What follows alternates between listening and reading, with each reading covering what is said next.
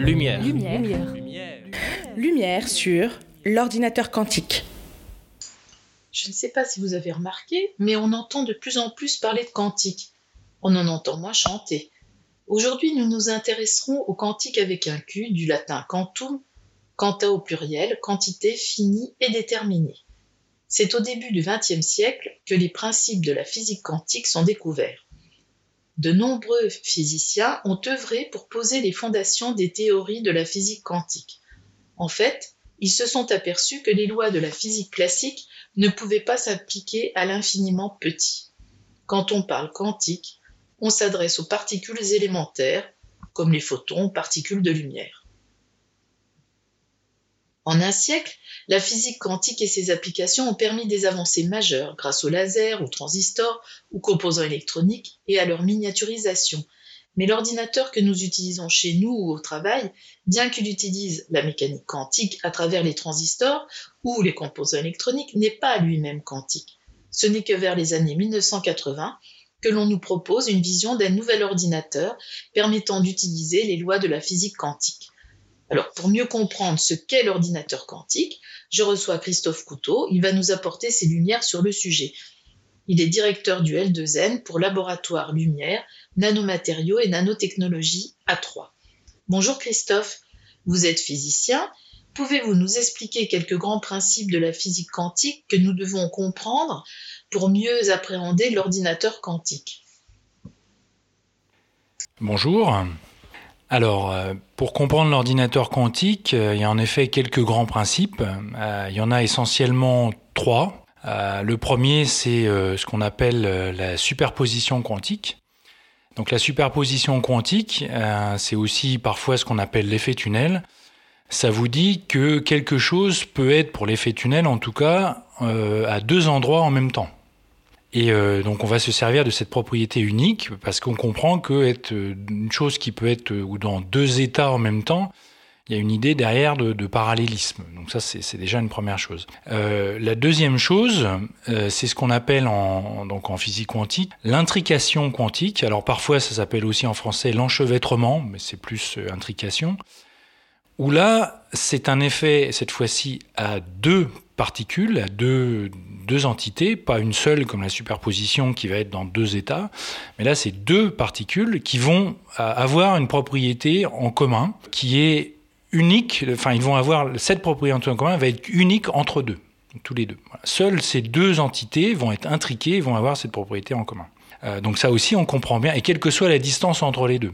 Donc ça aussi on comprend bien que euh, bah, c'est un petit peu particulier, ça n'a pas d'équivalent dans notre, dans notre, monde classique. Donc on comprend bien que euh, on peut peut-être faire des choses avec ça en termes de, aussi de, parallélisme ou de, de, de, calcul à distance ou d'amplification de, de, calcul. Et le dernier, la dernière chose qui est plus pour, le, pour les communications que l'ordinateur, même s'il l'utilise aussi, c'est ce qu'on appelle le non-clonage. Euh, donc ça, ça nous dit simplement qu'un état quantique ne peut pas être cloné, donc ne peut pas être dupliqué, en tout cas pas de façon parfaite. Et donc ça, surtout pour les communications quantiques, euh, c'est important pour faire de la cryptographie. Euh, puisque ça va permettre d'avoir bah, finalement des états qui sont sécurisés, puisqu'on ne peut pas les cloner, on ne peut pas les dupliquer. Mais on se sert aussi de cette propriété-là pour l'ordinateur quantique, pour euh, bah, euh, différencier des systèmes entre eux. D'accord. Donc déjà, on pose les bases. En informatique traditionnelle, on, on, utilise le langage binaire qui se traduit soit par des 1, soit par des 0. Qu'en est-il du langage utilisé pour euh, les ordinateurs quantiques? Alors, euh, en effet, donc les ordinateurs classiques, euh, donc ça fonctionne à base de transistors. Un transistor, c'est quelque chose de, de très, de très simple. C'est quelque chose qui est dans deux états, soit 0, soit 1. Donc soit il y a un truc, soit il y a un autre truc, pour faire simple. Et donc l'équivalent dans les ordinateurs quantiques, bah, c'est aussi un bit, mais c'est un bit quantique. Euh, donc on appelle en anglais quantum bit, ou en contraction qubit, donc en français un qubit, qui est un état quantique, euh, donc un bit quantique, et qui est justement dans cet état superposé dont je parlais tout à l'heure. Donc c'est-à-dire que là, euh, bah, c'est comme si notre transistor quantique était dans ces deux états en même temps. donc dans le 1 et le 0 en même temps. Donc si je prends une pièce pile ou face, bah, c'est pile et face en, même temps. Hein. C'est pas simplement l'un ou l'autre. Donc ça c'est pour 1. Et si c'est pour 2, euh, donc si j'ai deux bits, je n'aurai que deux résultats. Un résultat pour chaque bit classique. Mais si j'ai deux qubits, cette fois-ci, je peux avoir quatre résultats possibles, c'est-à-dire toutes les combinaisons de 1, 1, 1, 0, 0, 1 et 0, 0. Et ainsi de suite. Et là, on voit qu'on a, on va avoir en fait une croissance, donc on, appelle de type exponentiel, en termes de, de, capacité de calcul des qubits par rapport aux, bits classiques, qui vont être linéaires par rapport à la capacité de calcul. Si j'ai n bits, je vais avoir un calcul en n. Par contre, si j'ai n qubits, je vais avoir un calcul en 2 puissance n donc une, capacité de calcul plus grande. Il y a des recherches dans le monde entier sur le sujet qui prennent des voies différentes. Bien entendu, des recherches par le milieu académique, mais également par des grands groupes tels que Google, IBM, Intel, Microsoft, également des groupes français et des startups. Vous pouvez nous en parler? Et puis, à combien sommes-nous euh, de qubits? 100, 200, 1000 alors, donc, donc en effet, euh, il y a une recherche euh, très active et qui est elle aussi euh, exponentielle depuis quelques années. alors, en, fait, ça c'est les choses se sont beaucoup accélérées justement quand les grandes entreprises comme Google, IBM, Microsoft entre autres ont commencé à s'impliquer dans ce genre de technologie et à mettre de l'argent dedans. Parce que là, bah, donc, y avait déjà, ça a fait un peu un appel d'air. Il y avait déjà des choses dans le milieu académique, c'est parti du milieu académique évidemment, mais euh, ça a en effet euh, montré que bah, y a des gens qui s'y intéressent et des gens qui, mettent les moyens. Donc après, donc ça, a été le point de départ. Donc après, il y a eu beaucoup de, donc après, il y a eu beaucoup d'investissements, notamment au niveau national. Donc par exemple aux États-Unis, en Europe. Donc il y a quelques années, il y a eu euh, ce qu'on appelle un flagship européen sur ces technologies-là. Euh, la Chine a investi de son côté, euh, l'Australie. Bon, donc il y a des investissements nationaux qui, qui viennent s'ajouter à ça et qui font que maintenant il y a tout en effet, il y a tout un un environnement où on a maintenant des startups qui démarrent, pas que ces grands groupes. Et donc, en effet, pour répondre à la question sur quelles sont les approches, bah, elles sont nombreuses. Parce qu'en fait, l'implémentation physique de ces qubits peut se faire de plein de différentes façons. Elle peut se faire par des photons de lumière, elle peut se faire par ce qu'on appelle le spin électronique d'un électron qui est en fait euh, comme un petit aimant euh, qui peut avoir un pôle nord, un pôle sud, enfin on peut orienter de deux façons, donc on retrouve l'idée du qubit. Ça peut être des, petits circuits euh, dits supraconducteurs qui à basse température vont avoir ce, aussi cette capacité d'être dans des états superposés de qubits, ou des atomes piégés dans des pièges optiques. Bon, donc il y a différents systèmes, donc différentes approches qui vont chacun avoir leur, pour et leur contre. Chacun donc va pouvoir faire euh, donc un système va pouvoir faire ça mieux qu'un autre et l'autre va faire euh, autre chose mieux que ça. Euh, et, donc après, chacun en effet, il y a cette course au, nombre de qubits, donc on entend, voilà, il y en a, ils en ont fait 5, 10, 100, 15. Bon. Alors en fait, le problème, c'est que très souvent, euh, on, nous dit, enfin, tout n'est pas dit quand on fait une état d'annonce. Enfin, tout n'est pas dit. les gens qui font les annonces ne, disent pas tout. Parce que quand on dit j'ai 100 qubits, en fait, on n'a rien dit. Parce que quand on dit j'ai 100 qubits, c'est OK, très bien. Mais il faut savoir que euh, y a, à chaque fois qu'on a un qubit, on a une petite erreur d'expérimental qu'on fait hein, dans, un laboratoire. Et la vraie question, c'est mais quelle est l'erreur euh, Quel est la, enfin, le taux d'erreur? Donc il faut qu'il soit tout de même très bas. Et ça, euh, pour, pour, pouvoir faire par exemple un ordinateur quantique dit universel, il faut un taux d'erreur euh, qui est très faible. Alors ça doit être de l'ordre de 1 pour 1000. on peut aller à 1% dans certaines, certains algorithmes, mais bon, on va dire dans ces ordres de grandeur-là. Donc si vous arrivez avec un système qui a 5% d'erreur, bah, vous ne pouvez pas faire ces choses-là. Vous pouvez faire autre chose, mais vous pouvez pas faire ces choses-là. Donc, quand on vous dit, donc en fait, euh, la question à poser, c'est on vous dit j'ai 100 qubits, dire d'accord, mais quel est le, taux d'erreur? Et si on est sur un taux, on va dire, qui met tout le monde d'accord, donc à 1 pour 1000 par exemple, là je peux vous dire qu'on n'est pas à 100 qubits. Personne ne l'est à l'instant T et pas pour un moment. On comprend la puissance potentielle que représente l'ordinateur quantique, mais pour évaluer son potentiel, il faut des algorithmes qui lui soient adaptés. Il faut en quelque sorte lui donner le bon grain à moudre. Euh, il semble que l'ordinateur quantique n'a pas les mêmes usages que l'ordinateur classique. Ce n'est pas un super ordinateur en fait. Alors, en effet, donc, de par la nature même de l'ordinateur quantique, qui est très différent euh, de l'ordinateur classique, on ne peut pas faire. Alors d'abord, un, ce qui est à peu près euh, certain, c'est que il n'y a pas forcément à avoir un intérêt dans quelques années à avoir un laptop euh, quantique. Voilà, c'est ça que je veux dire. C'est pas c'est pas ça l'objectif. L'objectif, il est ailleurs. Et l'objectif, il est plutôt complémentaire. C'est-à-dire que, de part, donc si je reprends cette idée de, parallélisme, par exemple, hein, on comprend bien la superposition et deux endroits en même temps, donc une histoire de, bah, de parallélisme, hein, d'être en parallèle. Et ça, ça permet des choses que l'ordinateur classique ne peut pas faire et en fait ne pourra même jamais faire. En fait, il y, y a, certains problèmes que l'on connaît à l'heure actuelle, qu'on voudrait résoudre, notamment euh, sur, euh, le traitement des, données, donc un grand nombre de données, comment on va traiter ces données-là, qu'on ne pourra jamais résoudre avec un ordinateur classique. On le sait déjà en fait. Par contre, un ordinateur quantique pourra le faire. Donc c'est là où euh, on, a intérêt à aller vers cette voie-là parce qu'on sait qu'il y a des choses qu'on ne pourra pas traiter avec un ordinateur classique. Autre chose aussi, c'est qu'un ordinateur quantique, hein, ça paraît évident à dire, mais c'est le mieux placé pour traiter la résolution de problèmes où la physique quantique intervient.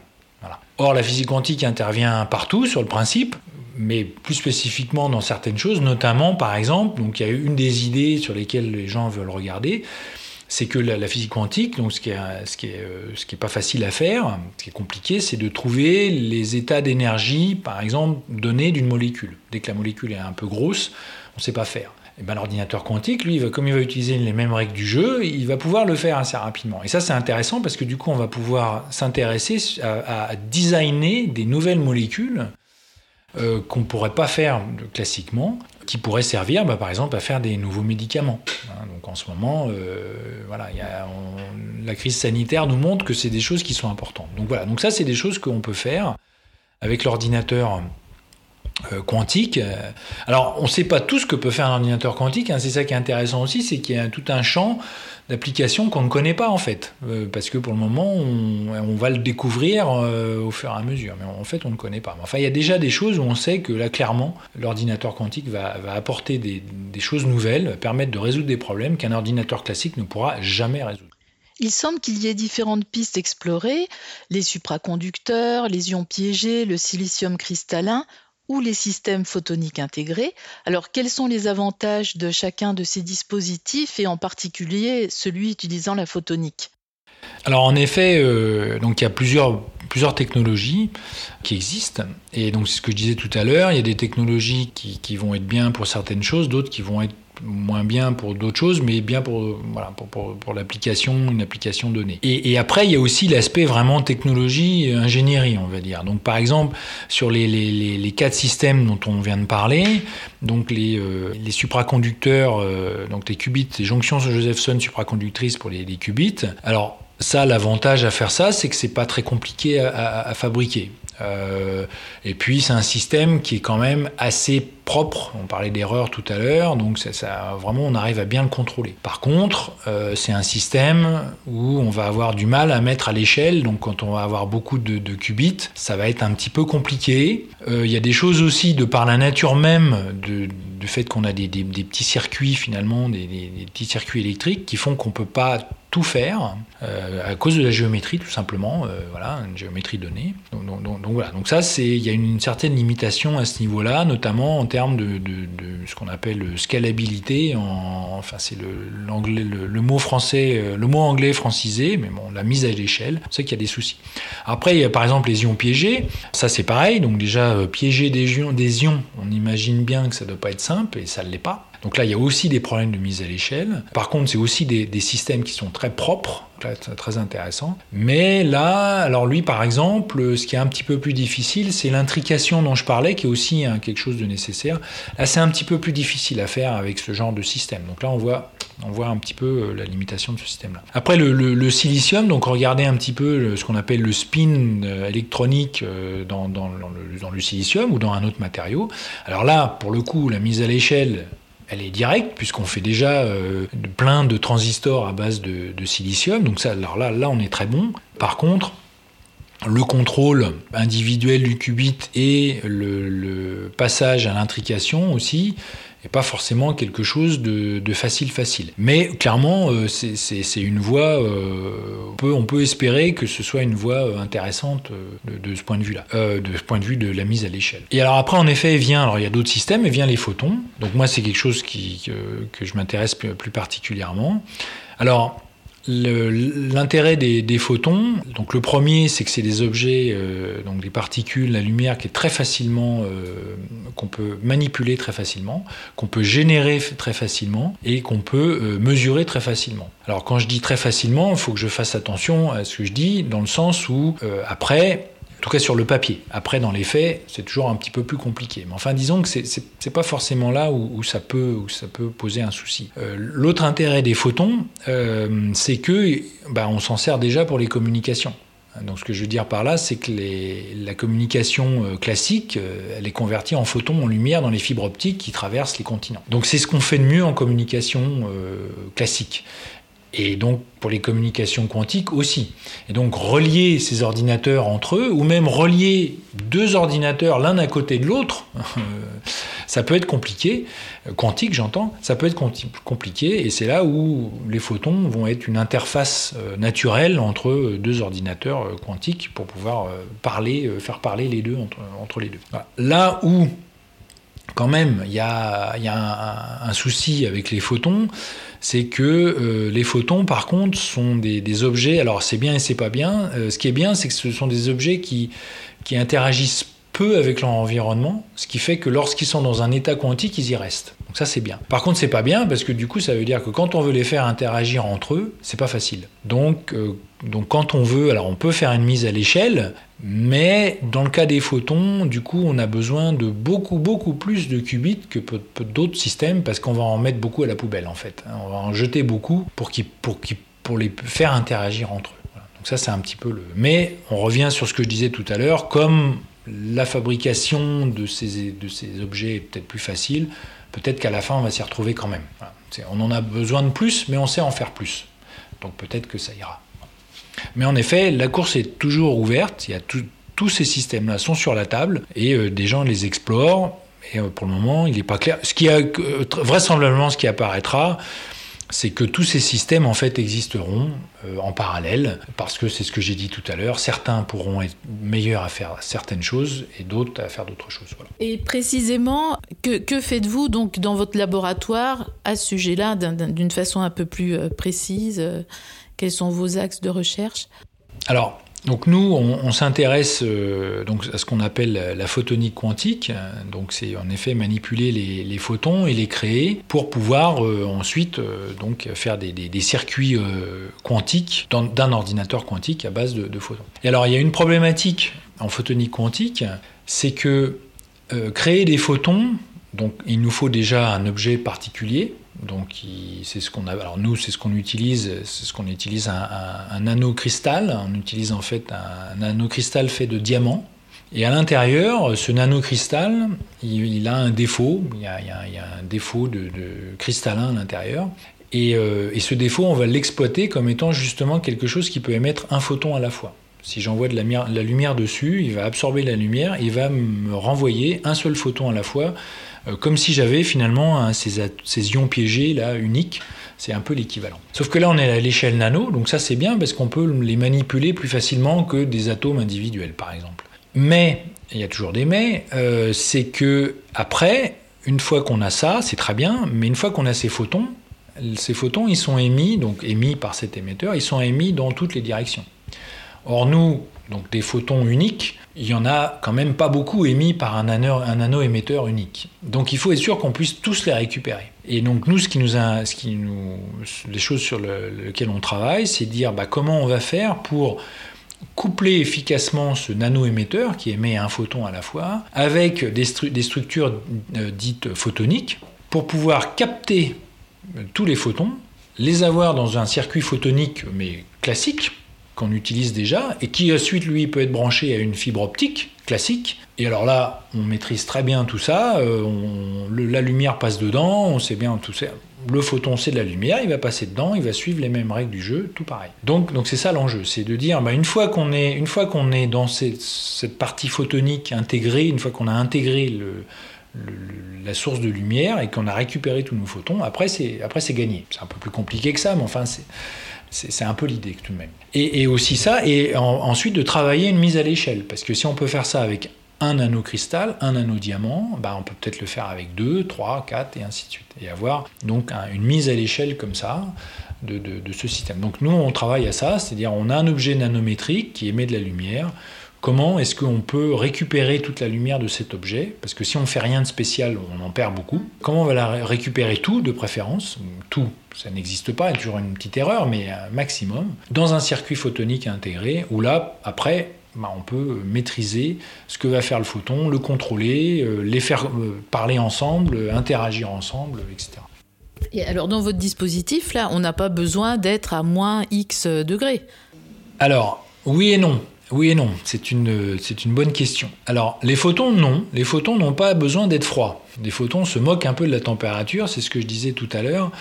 Euh, là, c'est le bon côté. Comme ils n'interagissent pas avec l'environnement, ils se moquent un peu de ça. Par contre, les objets qui créent les photons, alors ces nanodiamants, eux doivent être euh, à basse température. Bon, c'est pas vraiment un problème euh, parce que c'est pas. Alors, il y, a plusieurs basses températures. Il y a des basses températures et des très basses températures. Nous, on est sur des basses températures. Ça, j'en ai pas parlé aussi. Hein. Par exemple, les qubits supraconducteurs, il faut, il faut travailler à très basse température. Donc, c'est quand même pas très simple. Nous, ça va. Et bon, c'est ce qu'on appelle le domaine de la cryogénie. Euh, bon, c'est plus vraiment. Euh, autant on nous, on nous, disait ça il y a une dizaine d'années, on disait bah oui, c'est un problème quand même. Tout ça. Autant maintenant, bon, bah oui, ok, c'est dans un frigo. Hein. c'est un gros frigo quoi finalement, mais c'est pas vraiment un souci ça. Et on peut tout intégrer à froid et ensuite récupérer les photons en effet euh, à l'air libre, je dirais, euh, à la température ambiante comme on dit nous, et euh, travailler avec. Ça c'est pas vraiment un problème. Et une autre question, il me semblait aussi que les ordinateurs quantiques Bon alors, non seulement arrivaient à se tromper quand même, plus que nos ordinateurs classiques, mais en plus, ils, travaillaient très vite, très très vite, mais très peu. Alors pour, le, premier point, euh, ils font plus d'erreurs. Alors c'est c'est pas vrai en fait. Ils font moins d'erreurs. En fait, mais oui et non. Euh, c'est-à-dire qu'ils font moins d'erreurs que l'équivalent classique. Mais c'est ce que je disais tout à l'heure. Par contre, l'équivalent quantique euh, autorise un niveau d'erreur qui est beaucoup plus faible. Donc c'est là le problème en fait. Voilà. Mais, les mais sont les exigences sont différentes, exactement. Mais bon, du coup, ça revient au même. Euh, on est quand même, on est quand même attrapé quoi, de ce point de vue-là. Donc il faut faire attention à ça. Ensuite.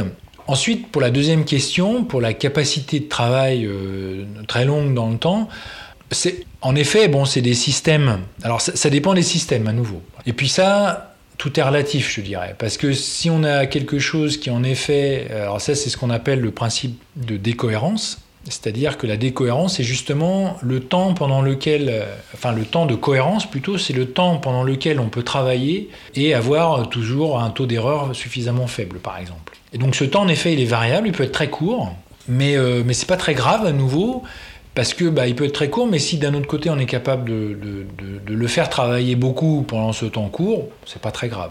Et puis après, on peut aussi imaginer que, bah, d'accord, là euh, j'ai eu un certain temps, mais après on peut, on peut, on peut le remettre à zéro et repartir euh, un temps plus tard avec ce temps court pour le travailler, mais on peut le refaire. ça, on peut le refaire autant de fois qu'on veut. On peut réinitialiser notre ordinateur. Donc c'est pas forcément non plus, euh, c'est un problème, mais euh, c'est pas forcément ce qu'il y a de plus limitant. En tout cas, c'est pas forcément, c'est quelque chose euh, clairement qu'on doit qu'on doit prendre en compte parce que bah voilà, on a un certain temps pour faire un certain type de calcul, mais ça, euh, les, gens le savent bien, les expérimentateurs le savent bien, et donc ils disent voilà, moi moi j'ai ça ma capacité de travail, qu'on peut faire là-dedans. Donc c'est limitant. Mais c'est pas forcément, en tout cas c'est pas rédhibitoire et, euh, et c'est pas forcément le, plus problématique. ça, se rajoute au reste, mais euh, c'est pas le plus problématique. Euh, en informatique classique, on a du hardware et du software et on comprend bien ce que chacun fait. Or là, on, a du mal à, comprendre quelle est la partie euh, matérielle, logicielle. En fait, pour l'instant, il n'y a pas de logiciel.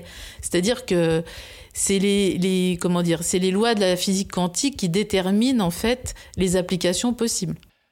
Alors euh, oui et non à nouveau, parce ah. que euh, en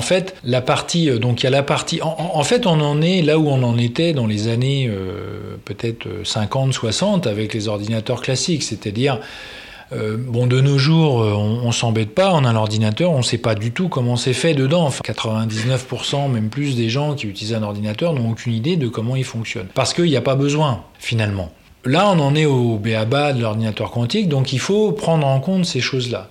Et, donc, du coup, euh, en effet, c'est la physique qui va limiter les applications de ce qu'on peut faire limité en tout cas, il faut prendre en compte, on va dire. Et puis après, il y a la partie euh, purement euh, logicielle, parce que du coup, bah, on a des ce qu'on appelle des algorithmes quantiques qui se traitent euh, quand même assez différemment de nos algorithmes classiques. Mais ça, à nouveau, c'est pas forcément euh, le plus, euh, plus embêtant, euh, dans le sens où ça, c'est des choses qui sont traitées. En fait, la partie logicielle, elle est traitée classiquement, dans le sens où le système quantique, il fait donc l'ordinateur quantique, il fait ses petites affaires, il fait son, son, son algorithme, ses portes logiques, etc. Même si elles sont particulières, mais il fait tout ça. Mais à la fin, de toute façon, dans le, vrai monde, le monde dans lequel on vit, qui est le monde classique, il y a ce que nous on appelle en physique, ce qu'on va faire une mesure. Et à partir du moment où on va mesurer le résultat, là on a un résultat classique. Et après on peut l'interpréter euh, par euh, des méthodes logicielles euh, standards. Donc ça c'est pas forcément ça. Par contre en effet là où on peut gagner, on peut gagner, c'est de trouver des algorithmes quantiques. Alors là c'est travailler sur avant les mesures, comment on va arranger les portes logiques, les, qubits, les, les architectures, pour pouvoir avoir un résultat qui soit pas trop pas une trop grosse demande en termes de qubits, par exemple, puisqu'on a dit que c'était pas facile à faire quand même. Donc si on peut trouver un algorithme qui va faire la même chose avec moins de qubits, tant mieux. Et là, par contre, il y a, beaucoup d'enjeux, et là, il y a beaucoup de travail là-dessus. Et ça, euh, en effet, c'est pas, pas simple. Donc il, faut travailler les deux. Il faut travailler cet aspect-là, en, même temps que travailler à améliorer les, qubits, euh, je dirais, de façon pratique, euh, technique. Un plan quantique a été lancé en janvier 2021. Quel sera l'impact pour vos recherches? Alors euh, oui, alors donc le, plan quantique euh, donc qui est, apparu, euh, bon c'était attendu dans le sens où c'est ce que je disais tout à l'heure, il y avait beaucoup de plans nationaux européens, donc donc ça c'est une très bonne nouvelle. Hein. donc moi au passage ça fait très longtemps que je travaille dans le domaine et enfin c'est comme j'aime à dire à mes collègues, académiquement c'était l'un de mes plus beaux jours hein, de ma vie. C'est vraiment là c'était c'était un c'était émotionnellement, académiquement, euh, un moment important. Alors après, dans les faits, comment ça va se concrétiser?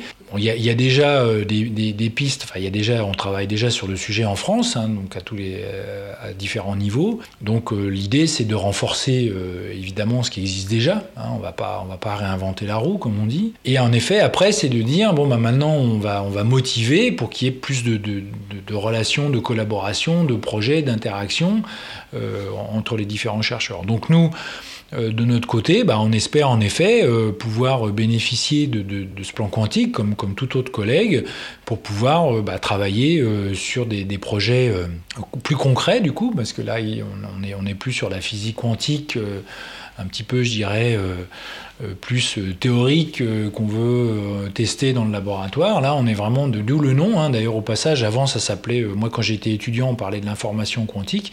Maintenant, on parle des technologies quantiques. Donc, ça veut bien dire ce que ça veut dire. C'est comment on va implémenter ça. Et là, bah, nous, nous, ce qu'on fait, donc nous, on est très, à titre, donc dans notre laboratoire, ça va être surtout des aspects. Or là, des aspects expérimentaux. or là, c'est ce qu'on a dit tout à l'heure. Il y a aussi tout un aspect algorithme quantique, comment on peut optimiser ces Donc nous, on on, fait pas ça, on peut pas tout faire. Donc là, l'idée, c'est de s'associer avec des collègues qui, eux, savent euh, donc travailler euh, les algorithmes quantiques et qui eux peuvent venir vers nous nous proposer des schémas en disant bah tiens là euh, finalement t'as pas besoin de 10 qubits avec 5 ou 6 tu vas voir enfin 6 pas 5 ou 6 généralement il saura combien il faut exactement donc 6 par exemple tu pourras avoir un résultat aussi bon et finalement en avoir moins voilà. donc là et, c'est là où le plan quantique est censé entre autres favoriser ce, ce genre d'échange pour que donc c'est toujours pareil, hein, ça va être comment, euh, par exemple en ayant un doctorant en commun, euh, un postdoctorant euh, qui va travailler sur un, sur un projet, ou un ingénieur si, si, si on est avec une, entreprise, donc qui puisse travailler en commun entre, entre nous. Quoi. Quel mot pour la conclusion? Alors, quel mot pour la conclusion? Bah, comme on dit, euh, moi ce que je dis toujours, je dis euh, la quantique c'est fantastique. Donc ça c'est déjà la, première chose. la deuxième chose c'est que ben, on, a, alors il y a un aspect dont on n'a pas parlé, hein, c'est que euh, comme ce sont des technologies donc nouvelles, donc il y a toute une ouverture, on en a parlé, hein, donc des choses, des, choses inexplorées dont on ne sait pas. Mais en plus de ça, ce qu'on n'a pas dit, c'est que ça génère aussi toute, toute une myriade de technologies, d'ingénierie à développer. Donc ça c'est intéressant. Donc c'est pour ça qu'il y, a beaucoup, euh, beaucoup d'entreprises qui se montent, des startups, voilà, euh, autour de ça. Donc par exemple je parlais de cryogénie. Bon bah il y a des entreprises qui, maintenant disent bah tiens je vais vous, moi je vais vous fournir euh, vos cryostats pour pouvoir faire vos expériences à basse température. On en a parlé tout à l'heure. Je dis c'est pas un vrai problème c'est un petit peu un problème quand même. Donc ce serait bien euh, si c'était un peu plus facile à, pouvoir mettre à froid nos échantillons, ce serait mieux, par exemple. c'est très terre à terre, mais on en est là. Donc, ça génère toute une myriade d'applications euh, qui vont forcément, c'est toujours comme ça que ça se passe, euh, avoir des, implications dans d'autres domaines, de la physique, de l'ingénierie. Donc c'est ça qui est intéressant. Donc on a, là, on, est au tout début de quelque chose dont on ne sait pas trop euh, comment ça va se terminer, et c'est bien. Donc on vivra peut-être la troisième révolution quantique. C'est ça, bah, on, vivra la troisième révolution quantique, en tout cas je, l'espère de, de tout cœur. Ok, merci beaucoup Christophe. Merci. Au revoir. Au revoir. C'était Lumière sur l'ordinateur quantique avec Christophe Couteau, enseignant-chercheur, directeur du laboratoire L2N, Lumière, Nanomatériaux, Nanotechnologie, ERL, CNRS, Université de technologie de Troyes.